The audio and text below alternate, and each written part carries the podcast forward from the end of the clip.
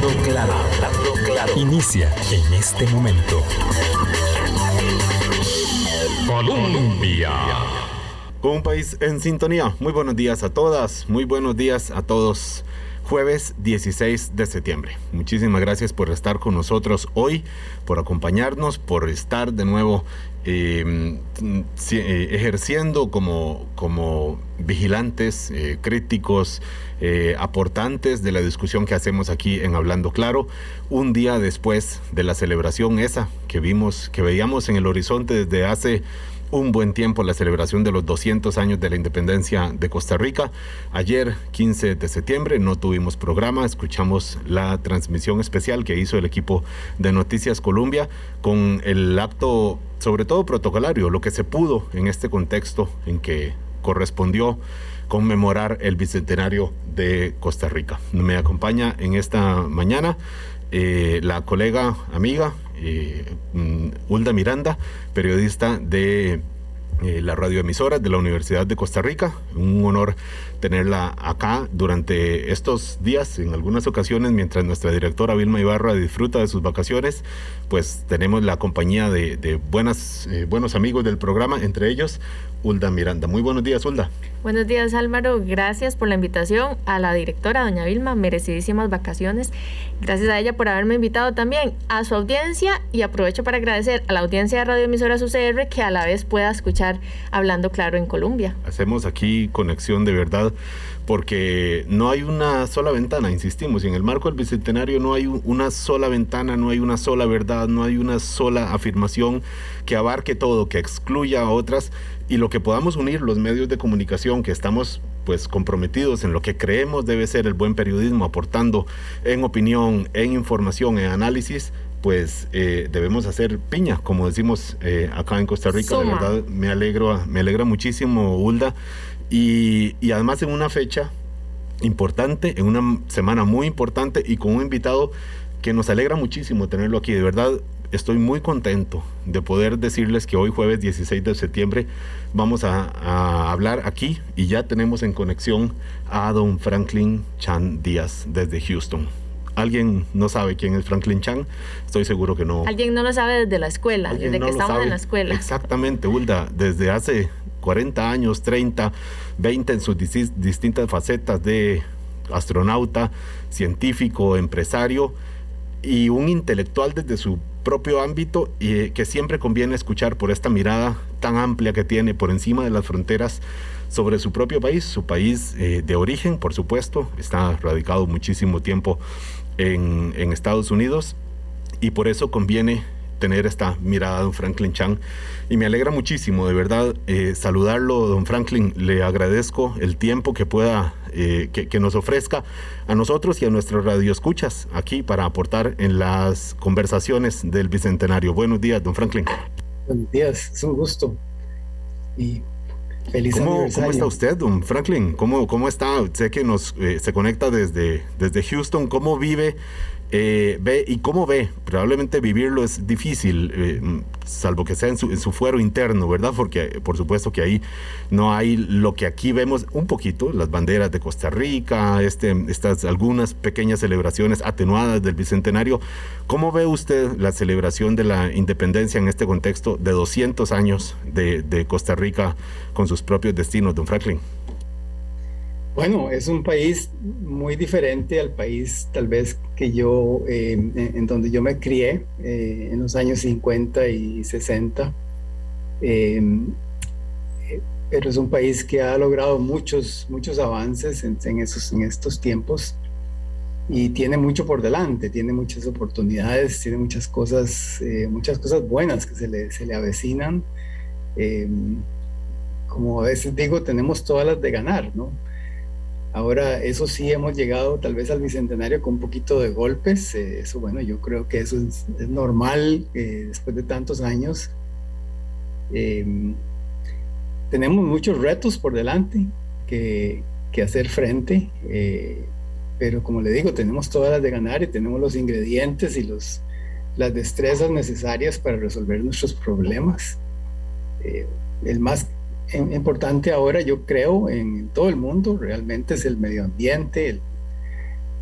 yo opino que ah, más, más allá del calentamiento global y del, cambio climático y todo eso, es la contaminación de la atmósfera, que yo creo que es aún más urgente que, que este, los cambios en, en, la temperatura de la atmósfera, sino los, la, calidad del aire que respiramos.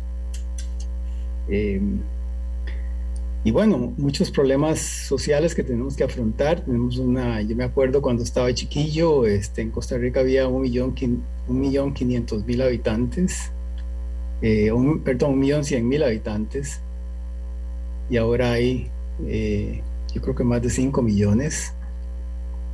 Las instituciones que, que nos han dado mucho, muchos beneficios, la educación, la, infraestructura del país, la, infraestructura de, eh, salud pública.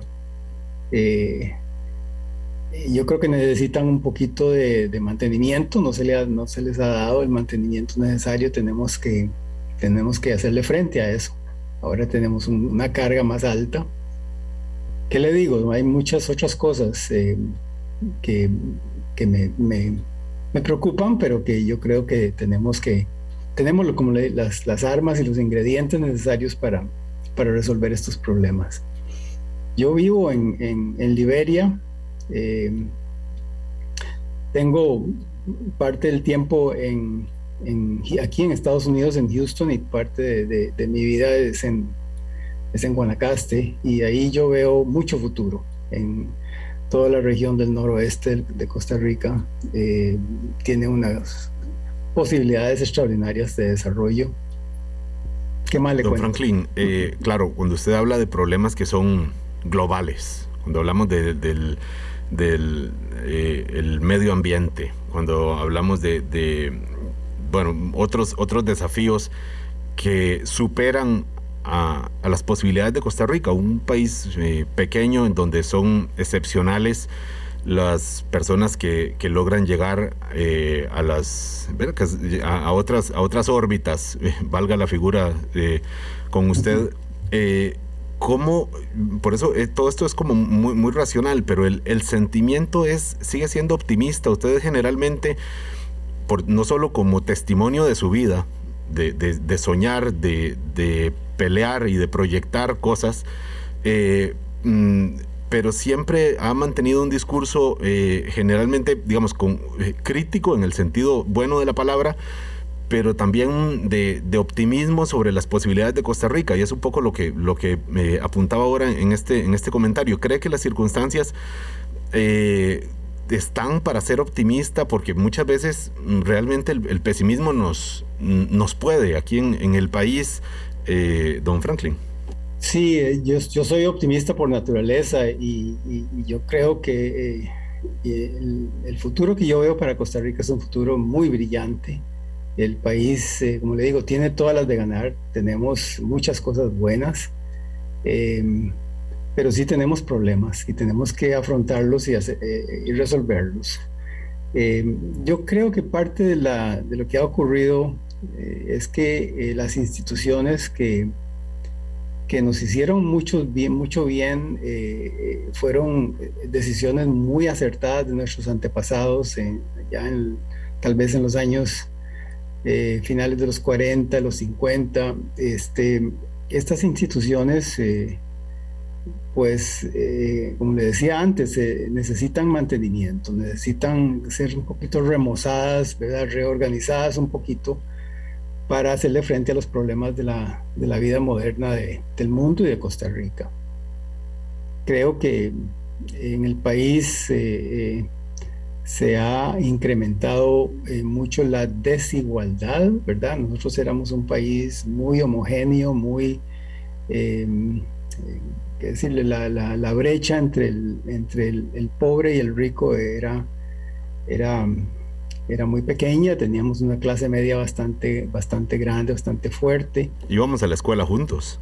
Todos íbamos juntos a la escuela, los, los, los, colegios públicos eran, eran colegios eh, de extraordinaria calidad, no buenísima calidad, más bien yo creo que mejor que los, que los colegios privados. Em, y bueno, y este, esas cosas han cambiado y tenemos que retomar ese curso, volver a, a, esas, a esas condiciones donde la educación pública es de primer orden, ¿verdad? Es una educación de, de extraordinaria calidad, ¿no? Y eh, tratar de, de, reducir la desigualdad, ¿verdad? La, la, gran brecha entre, entre los que tienen y los que no tienen. Eso es un gran problema. Yo creo que se está incrementando no solo en Costa Rica, en todo el mundo, la, la brecha entre aquellos que, que, tienen mucho dinero y otros que, que, que no tienen nada. Claro, la desigualdad que se cruza en todos los ámbitos de la vida y, de que, y, que determina muchísimo las oportunidades que puedan tener la población. Don Franklin, me acompaña acá la colega Hulda Miranda. Adelante, Hulda. Don Franklin, buen día. Un placer saludarle, doctor Chang. Em, yo eh, lo escucho y bueno, pienso, por supuesto, don Franklin es una persona muy optimista, pero además su trabajo ha dado grandes resultados, y no solo a nivel país, a nivel eh, mundial. Recientemente, pues dos hechos, digamos, importantísimos.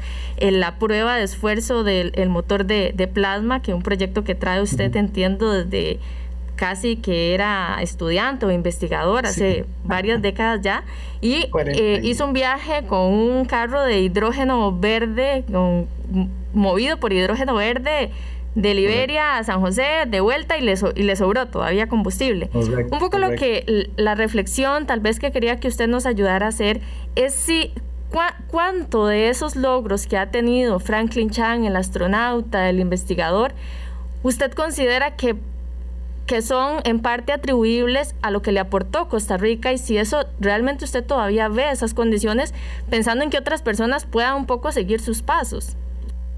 Bueno, fíjese que yo tengo un carro de hidrógeno, eh, que es eh, lo último en tecnología, y ese carro no lo puedo manejar aquí en Estados Unidos porque aquí no existe esa tecnología, por lo menos aquí en Texas. Eh, esa tecnología está tal vez en California, en algunos lugares en el noreste de Estados Unidos, pero no aquí en el sur del país.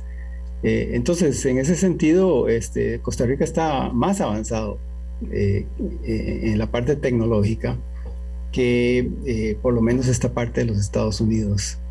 Eh, y, eso no es algo este, que debemos ignorar, debemos dar, darnos cuenta que realmente ahora sí estamos eh, en la capacidad de, no estar en el cabuz del tren, sino estar en la locomotora, ¿me entiende? nosotros ahora tenemos acceso a información por las la red de internet que, que ahora ha, como ha nivelado el campo de juego y, y, la información ahora fluye por todo el mundo siempre y cuando uno tenga buena conexión a las a, los bancos de datos eh, que ofrece la, la, red de internet. Eh, entonces, eh, tecnología, ciencia y tecnología se puede hacer en cualquier lado del planeta. Y así nosotros no podemos sentirnos aislados en ese sentido. Yo este, hace poco, este, eh, en ese viaje que, hicimos de Liberia a San José y de vuelta a Liberia, pudimos demostrar eso por primera vez en toda Latinoamérica. No era solamente Costa Rica, sino que somos un país pionero en Latinoamérica en, la incorporación del, hidrógeno verde, que ahora es algo que está poniéndose muy de moda, pero que nosotros empezamos en Costa Rica hace, más de una, una década. Eh, todos estos logros han sido logros que no han sido fáciles. Eh, y yo creo que el mensaje siempre es, eh, las cosas no son fáciles. Cuando a veces nos, abrumamos por los problemas que tenemos encima, bueno, uno tiene que tomar uno por uno y irlos resolviendo. Y por lo general las cosas fallan, ¿verdad? Eh, mucha gente tal vez cree que todo en mi vida ha sido fácil y no es así. Eh, han habido más eh, derrotas más fracasos que éxitos y triunfos. Muchos más fracasos que éxitos y triunfos. uno tiene que estar preparado para, para fallar. Tiene que, tiene que, que quitársele el miedo, ¿verdad? Eh, y hacerle frente a las cosas, aún considerando que, que, puede fallar. Don, don Franklin, lo escucho hablar de, de los fracasos que ha tenido usted y uno dice, bueno, y este es uno de nuestros pocos referentes. Hemos hablado en otros momentos de, quedan pocos referentes en este país en los que la mayoría de la población acredite eh, el, valor de su voz para hablar sobre el desarrollo del país, para, para mostrar cómo su vida también refleja las posibilidades de, este país o cómo, cómo las desafía. Eh, y, claro, es difícil, don, Franklin, y por supuesto sin demeritar eh, jamás el valor de la ciencia, jamás, jamás, y menos en estos momentos en que pasa el, país, el mundo en términos de, salud. Eh, pero, ¿cómo hacer para convencer a una población de ir más allá y de soñar cuando en este momento los problemas son como más básicos, quizás que hace un, tiempo, incluso casi más, más primitivos, es por el alimento del del almuerzo, por, la posibilidad de, tener un desayuno mañana, una casa eh, digna, un empleo que le permita a los, a los papás, eh, mm, a, las, a las familias, eh, digamos, dotar, ayudarle en la educación de los hijos para que el Estado complemente su parte. ¿Cómo hacer para pasar eso, para trascender, digamos, el, el, día a día y, siempre primar el valor de, de ser ambicioso, don Franklin? Bueno, este, hay muchas cosas eh, que se combinan en este, en, este problema, eh, pero yo siempre me voy a la educación. Eh, yo me acuerdo cuando estaba chiquillo que la educación que recibíamos era una educación que no se terminaba en la escuela, una educación también, también en, la casa, en el respeto a, los, a, las personas mayores, este, el tratar a, las, inclusive como, como se refiere uno a una persona, antes nos nos, eh, nos inculcaban que había que decir sí señor, no señora, sí señora, este, eh, ¿cómo está usted? Decir, eh, esa manera de, de, comunicarse de los costarricenses era mucho más respetuosa en aquellos tiempos y eso se ha perdido un poco. Pero en, en, la, en, en, el colegio, en la escuela también tenemos que tener no solamente la educación en en ciencias y, los aspectos eh, tal vez eh, científicos que, todo el mundo desea aprender, la matemática y la, física, etc. Eh, también hay que aprender un poco la, el comportamiento de la persona, este, un poquito las partes cívicas, la, educación cívica, conocer un poquito la historia del país. Yo no sé cuántas cuánto eso se, se, enseña en estos momentos en las escuelas eh, de nuestro país, eh, de nuestra historia, cómo es que llegamos a donde hemos llegado, qué ha pasado, quién, tomó las decisiones. Eh, estas cosas son necesarias que los, niños las, aprendan desde, muy pequeños y conozcan un poco la historia de, de, nuestros, de nuestro país para que los errores que se han cometido no se cometan de nuevo. Hay mucha, eh, mucha desinformación, eso es otra cosa que es algo nuevo, es un fenómeno nuevo en, en, el medio ambiente eh, en que vivimos. Nuestros, nuestros niños eh, ahora tienen teléfonos celulares cuando están muy chiquitos y tienen acceso inmediatamente a una inmensa cantidad de información, mucha de ella es incorrecta, mucha de ella es, errónea, es, es, mala información. Yo a veces digo que, eh, que es mejor tener no información que mala información. La mala información hace muchísimo daño y, y eso es algo que tal vez nosotros cuando estábamos chiquillos no, no teníamos ese problema porque no teníamos eh, ese acceso a, ese gran torrente de, información. Ahora los niños tienen que tener un poquito más de capacidad para poder este, eh, eh, filtrar y definir realmente qué es verdad y qué no es verdad. Claro, estamos hablando de la tecnología y es un problema no tenerla, sino que lo digan los casi 400 mil eh, estudiantes que en este momento no tienen la tecnología para poder seguirle el ritmo a su curso lectivo básico, como también es problema cuando tenemos la tecnología y no tenemos la formación para saber usarla. Por eso eh, es importante, claro, y todo radica finalmente en la, en la educación. Como decía don Franklin Chan, en la educación, no solo en la educación formal, sino también en la educación dentro del hogar. Y, pero pero nos agarra en un momento en donde además la educación es es crítica, está en, está en mal momento, muy un mal, apagón, muy como dijo el Estado de la Educación. Un apagón, dice el Estado de la Nación, ciertamente, Hulda. Vamos a hacer una, una pausa y ya volvemos con don Franklin Chan eh, para mm, subrayar esto. ¿Por qué en la educación? ¿Cómo desde la educación se puede construir, claro, construir el futuro y más allá de los méritos y los talentos que tenga un, chico, una muchacha eh, del colegio, el, que el sistema ofrezca las oportunidades lo más igual, igualitariamente posible para todos en este momento eh, indispensable. Vamos a la primera pausa y ya volvemos con don Franklin Chan desde Houston. Hablando claro. Colombia. Con un país en sintonía 8.23 de la mañana, jueves 16 de septiembre este servidor Álvaro Murillo con la colega amiga eh, Hulda Miranda, aquí en Hablando Claro. Nos escucha, no sé si en vivo o nos escuchará después nuestra directora Vilma Ibarra, como hacen muchas personas que están fuera del país y oyen este programa. Y le mandamos un saludo en esta semana eh, patriótica. Sí, eh, los tenemos muy presentes y muchos se manifiestan en nuestras plataformas. muchos están trabajando, estudiando afuera, como don Franklin Chan, que lo hace parcialmente en, desde Houston, otras veces acá desde Liberia y un saludo también a toda la provincia de Guanacaste. Hulda. Don Franklin Chan, nuevamente un placer estar conversando con usted. Eh, decíamos ya con, Álvaro, mencionábamos que recientemente el Estado de la Educación hablaba de este apagón educativo, de un fuerte rezago, eh, pues motivado por, por varios factores. Obviamente la pandemia llegó a agravarlo, pero ya se venía arrastrando cierto rezago.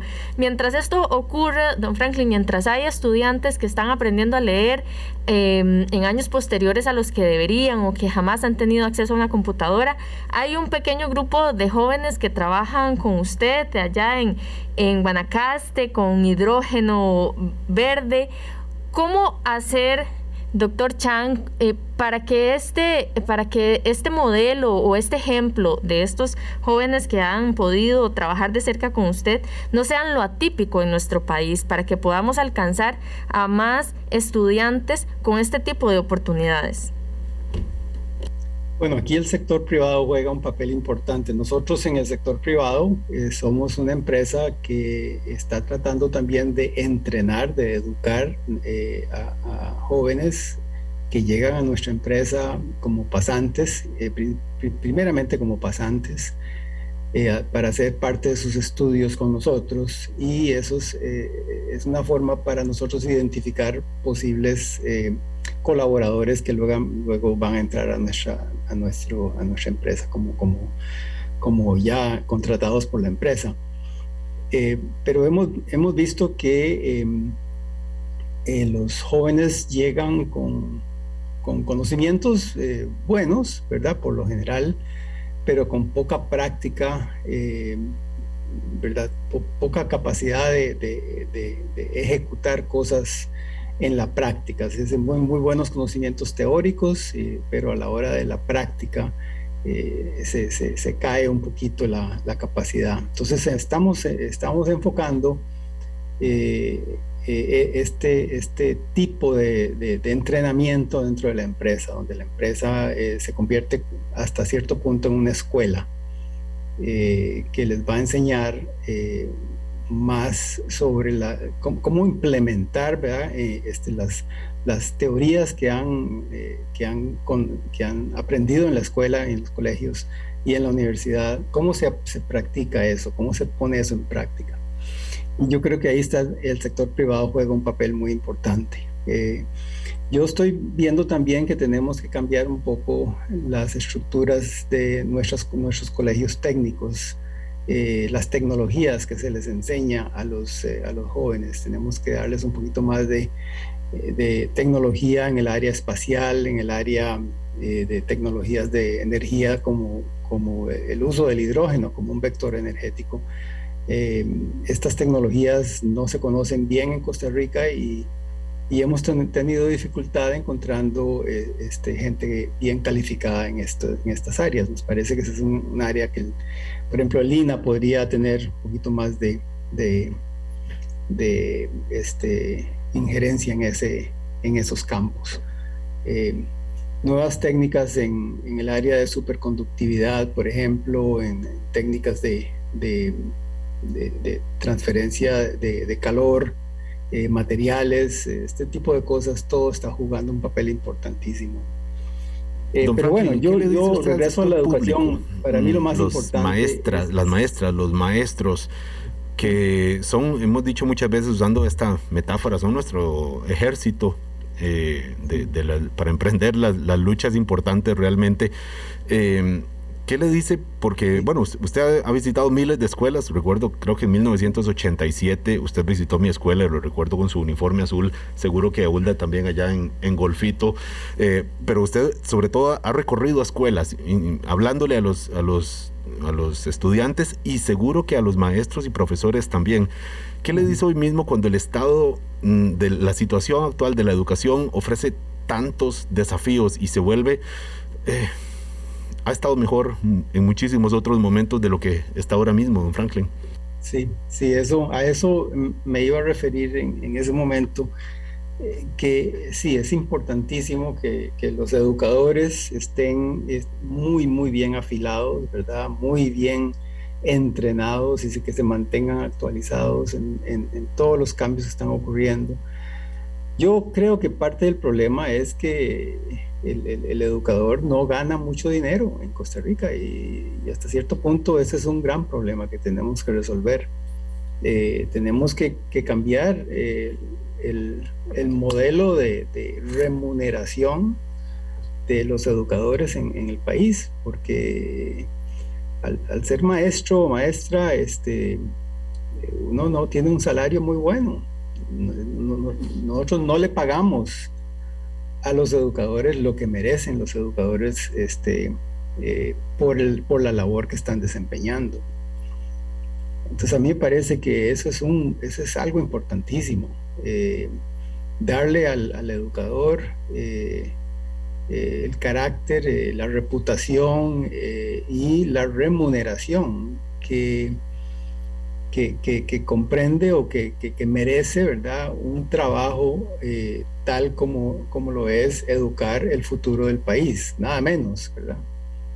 Eh, eh, eso ahí es un problema. Nosotros hicimos un, intento hace muchos años de inyectar fondos a, una de las escuelas en las cercanías de la empresa de Ad Astra, allá en, en Liberia y, tuvimos dificultad con eso porque hay regulaciones, hay este, mm, leyes y cosas que, entorpecen ese, ese proceso de poder ayudar un poco con la parte financiera para que, la educación sea mejor.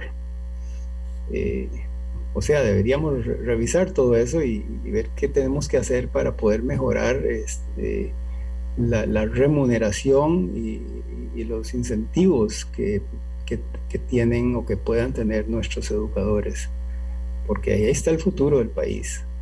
Don Franklin, y con, y con, la, con, y con la tecnología, porque lamentablemente eh, lo mostraba también el estado de la educación, muchos de los eh, profesores y maestros eh, pues viven tecnológicamente, en, no sé, en 1990 probablemente, y, y saber que ellos van atrás de los chiquillos. Como decía usted, los chiquillos andan con un celular, la mayoría, con un celular en el bolsillo, conectados a un, un universo de información de todo tipo, pero mucha de ella equivocada, mala y sin saber cómo, cómo discriminar, sin tener la formación para, para decir, bueno, eh, eh, esto, esto no o, esto sí. El problema de la desinformación eh, va a toda velocidad y, la formación tecnológica de, los docentes va en carreta, don Franklin. Sí, bueno, entonces aquí, aquí hay un factor, un factor financiero que, hay, que, hay, que hay que ponerle atención. Em, yo creo que si hubiera un incentivo más claro eh, en cuanto a, la calidad de la educación, la calidad del entrenamiento eh, que un educador puede impartir, eh, este, si hubiera una relación financiera, yo creo que las cosas cambiarían. Y yo me acuerdo que antes nuestros, nuestros profesores en el colegio eran profesores de la Universidad de Costa Rica. Eh, es decir, yo, yo, no sé si eso es algo que ya no existe o, no sé qué ha pasado, pero, pero eh, las personas que nos daban clases a nosotros eh, en, física, en matemáticas, en educación, educación cívica, historia, eran todos creo que eran todos catedráticos de la, de la Universidad de Costa Rica. Yo creo que eso solo existe ahora en los colegios científicos en Costa Rica, que son colegios muy buenos y todo eso, pero son colegios que están atendiendo a, una población que de todas maneras iba a ser exitosa, ¿no? Porque son gente muy, muy, eh, muy inteligente, muy, muy capaz, que simplemente los estamos, les estamos ayudando a que, a que, a surjan rápido. Pero el grueso de la población eh, de estudiantes no es afectado por, esa, por ese tipo de, instituciones. Y es ahí donde tenemos que poner la atención. Don Franklin, em, el problema de la desinformación lo mencionaba ya usted hace varios minutos, lo reiteraba mm, Álvaro ahorita, y en el contexto de la pandemia es quizá donde hemos visto que los riesgos de esta desinformación ya se convirtieron en un asunto de vida o de muerte. Usted decíamos, es un científico altamente reconocido en el país, las personas lo escuchan, a esa gente que anda escuchando teorías de conspiración, que dice, no, es que no se ha seguido el proceso adecuado con la vacuna, usted, Franklin Chan, como científico, ¿qué mensaje les daría en este programa? Sí, eso es, eso es, una, es una desinformación, eso es ah, información que hace mucho daño. Eh, en el, en, el, en el, aspecto eh, de, de, la pandemia, aquí en Estados Unidos ocurre lo mismo. Tenemos eh, eh, una gran cantidad de personas que no quieren vacunarse porque dicen que eso es, sí, que hay una, una este, conspiración o yo no sé, algún tipo, algo, que, que, no les da, no, no, no, no confían en el gobierno. Eso antes no existía. Antes la gente simplemente se vacunaba. Teníamos que ir todos a vacunarnos. Si no, no nos dejaban entrar a la escuela. Eh, y ahora no. Ahora resulta que como todo mundo es libre, eh, quieren, todo mundo quiere hacer lo que quiere, lo que, lo que, lo que, quiera. Eh, y esa libertad este, está creando un gran problema. Aquí en los Estados Unidos me imagino que está también propagándose en Costa Rica. Eh, toda esa desinformación, todos esos, eh, esos problemas de que la gente simplemente recibe la información sin ningún tipo de filtro. Ahí es importante eh, los medios como ustedes juegan un papel importante de poder filtrar y poder, este, poder ver realmente si hay esto, si esto es algo eh, que merece ser diseminado o no.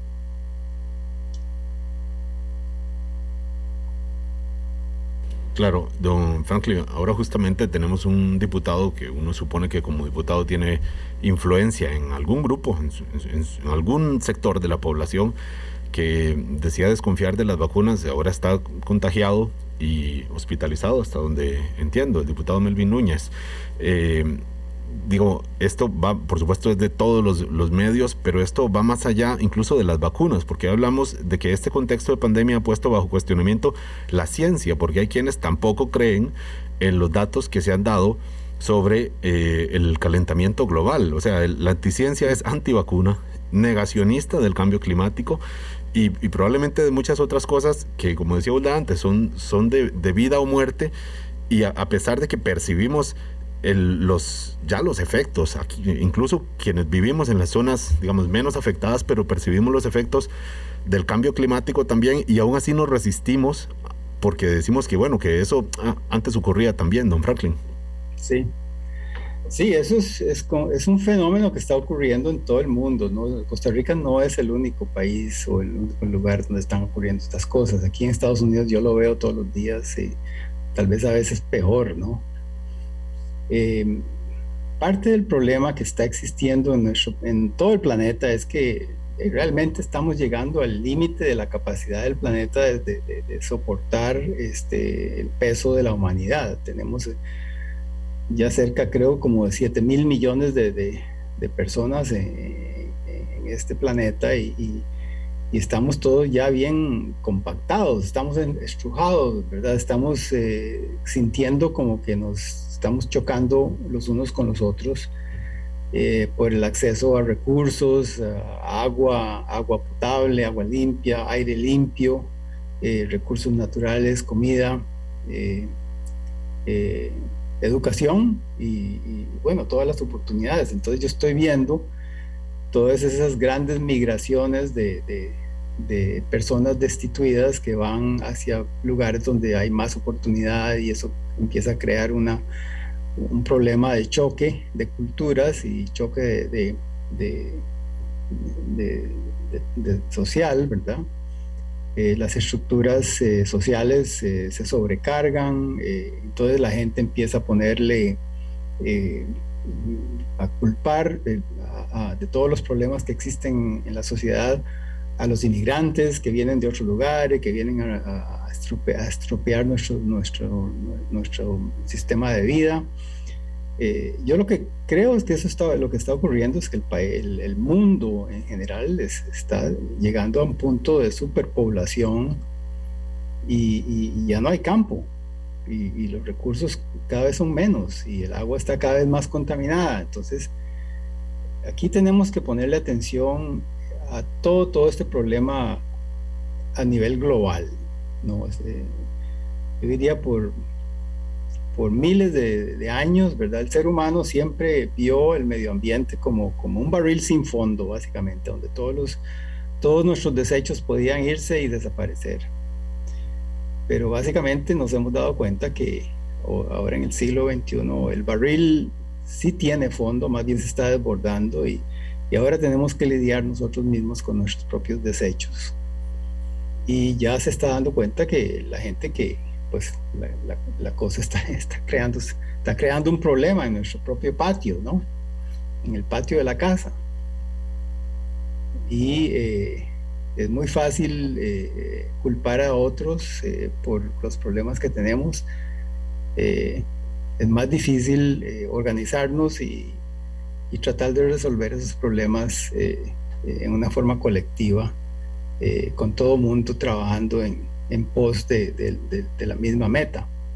Claro, don Franklin, la discusión está planteada eh, en el mundo entero, en el mundo entero, pero en concreto, y de nuevo aterrizando acá en Costa Rica, aquí también hay proyectos específicos que si exploramos o no eh, el, petróleo y el gas natural, que si conviene avanzar en proyectos que tengan que ver con transporte colectivo limpio, eh, que si podemos potenciar proyectos que tienen que ver con la economía verde, que además paga es rentable, como ha demostrado, por ejemplo, la, conservación de los, de los bosques, sino que lo diga la industria turística.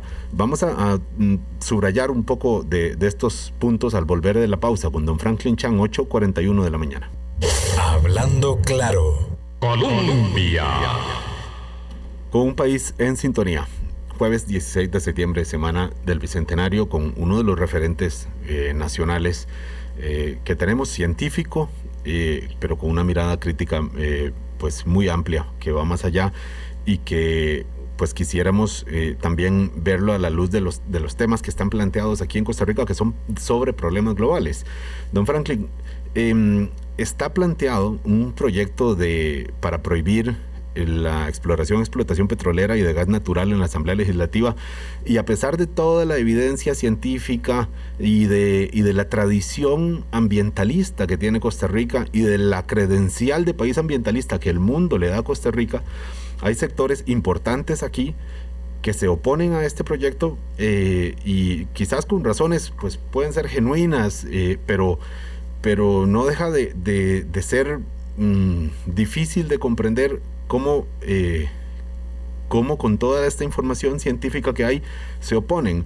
¿Usted cree que, está bien avanzar en este proyecto, que es importante? Y si, si, fuera así, digamos, ¿cómo hablarle a los sectores que están en una posición u otra, don Franklin? Bueno, es, este tema es un tema muy importante para el país. Eh, nosotros hace 10, 10 años, más o menos, más de 10 años, empezamos con un proyecto con Recope para eh, transformar al país, básicamente, y moverlo eh, de los hidrocarburos a, a, una economía basada en el hidrógeno verde, lo que llamamos el hidrógeno verde, que es básicamente producir hidrógeno con electrólisis, básicamente la, disociación del agua con energías renovables, eh, con, sol, con viento que tenemos en abundancia. Ese proyecto iba sobre ruedas. Hace 10 años nadie había estado hablando de descarbonización eh, en, este, en ese sentido. Pero eh, hubo eh, personas que consideraban que eso era muy eh, exótico, que era una, una, quimera, que era un proyecto, este, no sé, una necedad tal vez de Franklin Chang, ¿verdad? Y, bueno, eso empezó a crear muchos, muchos problemas. Hoy en día el, el, proyecto sigue adelante, ¿verdad? No con Recope, sino que tuvimos que, que separarnos de, de esa relación con Recope para mí era importante en ese momento, y todavía lo es, que Recope se convierta en una refinadora de agua. Es decir, básicamente que nos movamos, eh, nos separemos de los hidrocarburos, eh, que los hidrocarburos son combustibles fósiles que deben quedarse debajo de la tierra eh, porque tenemos demasiada contaminación en la, atmósfera y en este momento ya no puede soportar la atmósfera más contaminación. Em, y eh, convertir a una entidad que estaba produciendo todos los, eh, o trayendo todos los, o suministrando todos los combustibles para el transporte del país, eh, que los que pudieran convertir en, transporte eh, verde eh, por medio de vehículos eléctricos de hidrógeno. y esa era, esa era la visión y todavía la es. hemos tenido, como le, decía anteriormente, muchas dificultades y muchos problemas pero ahí vamos. Y hace poco, como ustedes pudieron ver, hicimos ese, esa demostración de ese vehículo que, que podía desplazarse desde Liberia a San José y regresar a Liberia todavía tenía suficiente combustible para poder, para poder eh, moverse. Eh, yo visualizo eh, ese cambio como un cambio muy importante, muy bueno para el país, donde todo el dinero que gastamos en comprar petróleo fuera del país se puede quedar dentro del país para producir mejores empleos, más oportunidades, nuevas tecnologías y al mismo tiempo ser un país completamente carbono cero, no carbono neutro como decimos, sino carbono cero, ¿verdad? Y yo sigo con esa necedad. Eh, y yo creo que se, puede lograr y se va a lograr. Eh, pero como le digo, hay muchos anticuerpos en, el país, eh, en varios círculos que se oponen a estas cosas porque es, eh, es algo que requiere esfuerzo, ¿no? requiere inversión, requiere, requiere poner, ponernos, como decimos, las pilas. Pero es rentable también, don Franklin, ¿o no? Ya es rentable, claro que sí. Lo que pasa es que la gente considera la renta, es decir, usted dice que, es, que puede decir, o puede decir la gente que es muy caro, pero uno tiene que decir caro comparado con qué, ¿verdad? Uno tiene que comparar eh, si algo es caro con qué lo está comparando. Yo lo que digo es que el, precio de los hidrocarburos, de la gasolina, del diésel, no refleja el costo, el verdadero costo. Porque el verdadero costo de los hidrocarburos tiene que incorporar el costo en salud pública, el costo en el medio ambiente, el costo que el golpe que se le está dando al medio ambiente, al calentamiento global, por el uso de esos, de esos, eh, de esos combustibles. Ese costo no está incorporado en el precio que hoy en día los costarricenses pagamos eh, por, eh, por esos combustibles. Los estamos, los estamos pagando. Usted, bueno, hizo ya ese paseo de, de Liberia a San José y de regreso. ¿Qué sigue? ¿Qué falta para que el hidrógeno verde pueda ser eh, una energía que ya utilicemos eh, masivamente o por lo menos un buen sector de la población? Lo que falta es escalarlo, nada más. Ya tenemos todos los componentes, hemos desarrollado las técnicas, tenemos todos los ingredientes, usted lo puede ver ahora en Liberia, tenemos inclusive una flota pequeña, chiquitita, cuatro eh, vehículos, un autobús, pero eso lo que queremos ahora es escalarlo, hacerlo masivo, ¿no? Para que eh, esto se convierta en el modo de transporte, particularmente en el transporte pesado en Costa Rica. Todos los camiones que son tan contaminantes, todos los autobuses, los trenes que estamos pensando poner en el país, que son trenes eléctricos, deberían ser trenes eléctricos de hidrógeno donde podríamos nosotros producir el propio eh, eh, combustible eh, con el abundante, la abundante cantidad de energía solar y energía eólica que tenemos. Pero tenemos que cambiar nuestras regulaciones, nuestras leyes, tenemos que agilizar esa, esa forma de producir esa energía más barata. La, la energía eléctrica es muy cara en Costa Rica en este momento y no tiene que ser, porque usted pone paneles solares y pone turbinas eólicas y puede producir electricidad en gran escala a, precios eh, del orden de 5 o 6 centavos por kilovatio hora. Eso no es el precio que uno paga en Costa Rica por, por la electricidad. Entonces, eh, estas cosas hay que examinarlas, hay que verlas eh, en el contexto del bien, del bien colectivo de, de, todos los costarricenses. y es algo que, que, que no podemos, eh, no podemos eh, echar a un lado, tenemos que hacerle frente a, estas, a estas, estos problemas. Eh. Don Franklin, en este proceso de escalar, se convierte ya en un, en un, dilema político, en una discusión política como lo es todo. Como lo es todo, en este país y en todo, tiene que pasar por procesos políticos que definan las reglas. Pero aquí también se cruza ya entonces lo electoral. Don Franklin, no, nos quedan solo dos minutos y no quisiera dejar de preguntarle cómo, eh, con qué eh, sentimiento o pensamiento recibe usted el, inicio del proceso electoral. Usted en otros eh, elecciones anteriores ha dado algunas claves de, de, cómo, cómo discriminar y cómo finalmente hacer más racional el voto, cosa que es un proceso que es muy emocional ciertamente.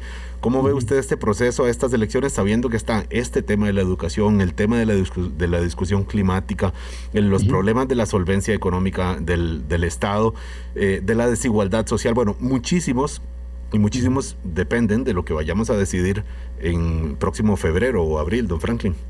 Claro, y usted lo ha dicho, hay que, hay que, cada costarricense ahora tiene que sentarse y hacer una pequeña tablita donde pone todos los atributos que eh, el presidente o la presidenta de Costa Rica tiene que tener para, para poderle realmente hacerle frente al problema, a los problemas del país. Esa tablita es importante, hay que poner eh, todas las cositas que uno considera necesarios en un, eh, no en un legislador, sino en un ejecutor, una persona o una ejecutora, una persona que pueda implementar cosas, que pueda hacer cosas, que tenga un currículum demostrado que, que, puede hacer cosas. Entonces, eh, cada costarricense debería hacerse esa tablita y, y hacer básicamente una, una, calificar ¿no? a todas esas personas que aspiran a convertirse líderes de, eh, o presidentes de, del país y ver quién es el que saca la, mejor nota. Eh, y ese será eh, el voto que el, costarricense debe, debe ejecutar en una forma secreta, ¿verdad? Como lo debe ser. Pero cada costarricense tiene esa es, es, es, importante que, que el costarricense no simplemente se deje llevar por, por la emoción, ¿no? sino que tiene que ser un poquito frío en este momento y sacar esa tablita y poner las notas en cada uno de los atributos. A ver quién es la persona que llega a tener la mejor calificación y ese sería la persona que uno llevaría a votar. Por la cual nos aprovechamos de usted, don Franklin, y, le pedimos nos comparta luego la fórmula eh, propia, porque claro, usted ve algunas prioridades, otras personas ven otras, eh, y sería importante para poder mm, este, pues hacer un poco más racional sabemos que lo emotivo determina un poco más racional la elección de nuestros, de nuestros gobernantes. Eh, lo estaremos buscando dentro de algunos meses, don Franklin, también. para ver ya más en cercanía el proceso electoral determinante, el primero que tendremos después del Bicentenario. Por hoy, muchísimas gracias, don Franklin, por su, su, tiempo, por sus comentarios y por el, el trabajo que sigue haciendo. Mucho gusto, que la pasen bien, bien. Muchísimas gracias a don Franklin Chandías. Reitero, uno de los pocos referentes nacionales en este país en donde solemos, Ulda, eh, cancelar a los referentes. En, otros momentos los expresidentes lo eran. Ya ahora, seguro que si tuviéramos a un expresidente u otro, eh, siempre hay sectores que consideran que no tiene crédito para, para hablar y por eso es importante tener siempre eh, algunas posiciones con las que no todo el mundo está de acuerdo, porque obviamente aquí, incluso en la plataforma 70030303, hemos visto alguien que dice, ¿cómo que subirle el salario a los profesores? ¿Cómo que, eh, qué, fue lo que dijo de las vacunas? Etcétera. Pero es importantísimo seguir más o menos eh, viendo con, con, esta mirada amplia y científica de referentes como Franklin Chan. Gracias, Sobre todo científica, creo que eso es muy importante en los tiempos que vivimos, Álvaro. Muchísimas gracias a usted, a don Franklin Chan, de verdad, al equipo de don Franklin que nos ayudó a poder contactarlo eh, y tenerlo hoy en este jueves 16 de septiembre. Acompáñenos mañana. Háganos el, honor, como lo hace eh, a menudo, a las 8 de la mañana, mañana viernes 17 de septiembre. Que tengan muy buen día. Hablando claro, hablando claro.